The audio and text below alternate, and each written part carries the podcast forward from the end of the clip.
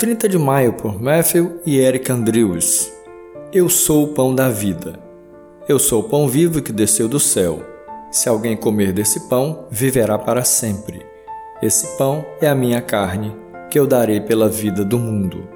João 6, verso 53. Cristo nunca tentou ganhar o louvor dos homens. Antes, apresentou-se em pura verdade, acolhendo todo aquele que fosse até ele com um coração disposto a recebê-lo como ele é, o Senhor e Salvador.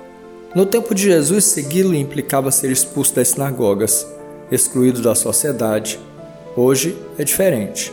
Para o mundo não é atraente vir a Cristo como um pecador necessitado e quebrantado que necessita de um Salvador. Muitos acolhem Jesus como mestre, mas rejeitam como Senhor e Salvador. Por quê? A verdade é que o homem natural rejeita o pensamento de que está morto em seus pecados e transgressões, e foi por isso que muitos daqueles discípulos se escandalizaram com as palavras de Jesus, afastando-se dele quando declarou que ele era o pão do céu. A maioria dos seguidores não enxergava a necessidade de reconhecer Jesus como Filho de Deus, que os salvaria e os vestiria com justiça. Pedro e outros discípulos, contudo, creram e permaneceram nele, pois sabiam que Jesus era o Santo de Deus.